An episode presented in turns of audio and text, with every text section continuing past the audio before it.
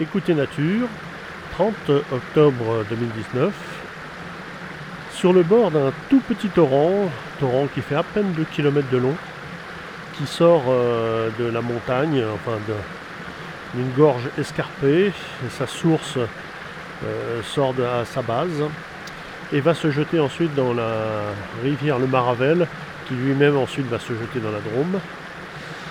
Et euh, donc 2 km de long, mais une très très belle ambiance. Plein de petites cascades. Et comme il a bien plu il y a 10 jours, euh, donc l'eau là est abondante, alors qu'il y a encore 15 euh, jours, ce n'était qu'un filet d'eau. Donc je vous accompagne au bord du torrent de Chandelle.